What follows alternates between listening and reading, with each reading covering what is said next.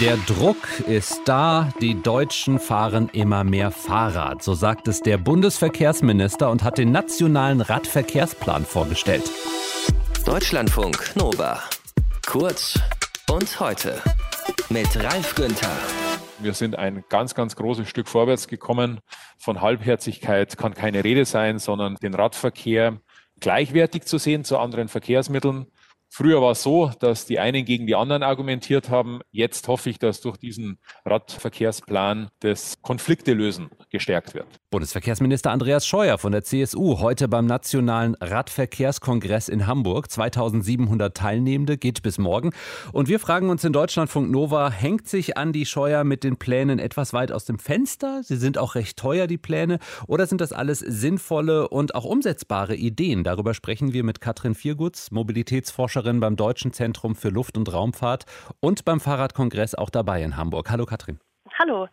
Dann sprechen wir mal über die Inhalte. Andreas Scheuer ist für die verpatzte Pkw-Maut und den verpatzten Bußgeldkatalog bekannt, aber eher nicht als der Mann, der Deutschland zum Fahrradland machen könnte. Er sagt, Geld sei dafür genug da und in zehn Jahren soll Deutschland komplett Fahrradweg saniert sein, plus Fahrradschnellwege im ganzen Land. Wie will er das schaffen? Ich denke, wir können das schon schaffen, wenn wir in der Lage sind, äh, Geld in die Hand zu nehmen und auch mutig sind, Pläne umzusetzen, Pläne zu schmieden.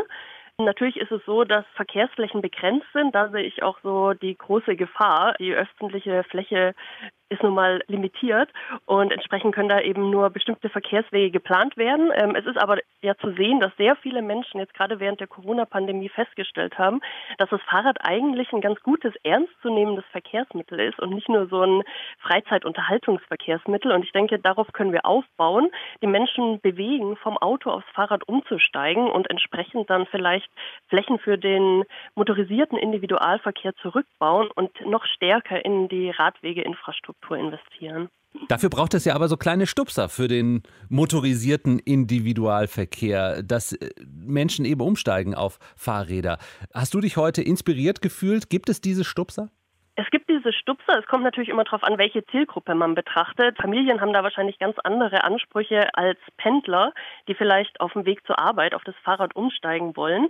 Uns allen ist, glaube ich, gemeinsam, dass Verkehrssicherheit ein sehr wichtiges Thema für uns ist. Und das wurde jetzt heute auch schon ausführlich diskutiert, wie wir Radwege sicherer machen können. Es gibt ja zum Beispiel diesen Ansatz der Protected Bike Lanes, also Radwege, die baulich vom Pkw-Verkehr und auch vom Fußgängerverkehr getrennt sind. Also nicht ähm, einfach nur mit einer Linie.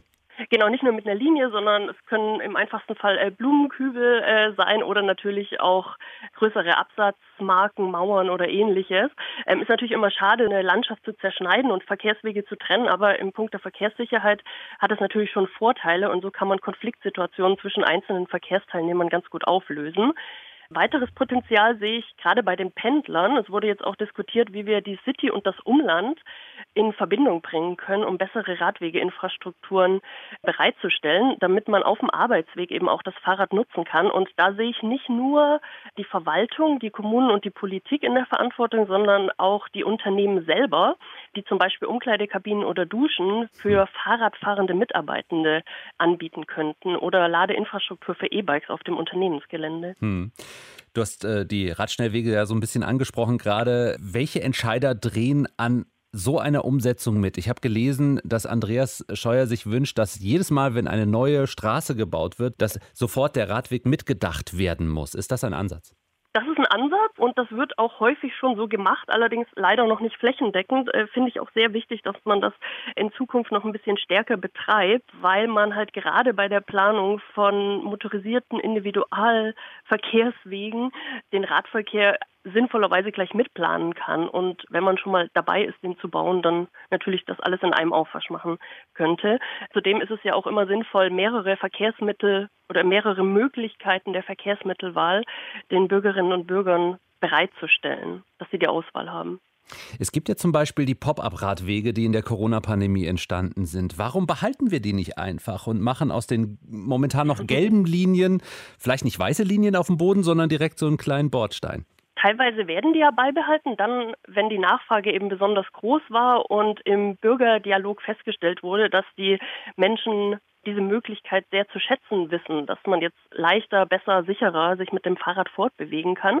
An diesen Stellen sind die dann tatsächlich beibehalten worden oder werden jetzt zu echten, festen, dauerhaften Radwegen umgebaut. An anderen Stellen werden die ja leider gerade wieder zurückgebaut. Das finde ich etwas schade, aber ich sehe da großes Potenzial in den neuen Radverkehrsprofessuren. Es gibt ja mittlerweile sieben Unis in Deutschland, an denen Radverkehrsprofessuren angeboten werden. Und ich glaube, es ist ein sehr sinnvoller Ansatz, da auch mal wissenschaftlich ranzugehen und vielleicht mal simulativ oder methodisch zu überprüfen, wo solche Pop-up-Bike-Lanes dauerhaft sinnvoll wären und an welchen Stellen eher nicht. Also ich denke, da kann man sich auch ein bisschen auf die Wissenschaft berufen und ähm, schauen, was man da so evaluieren kann.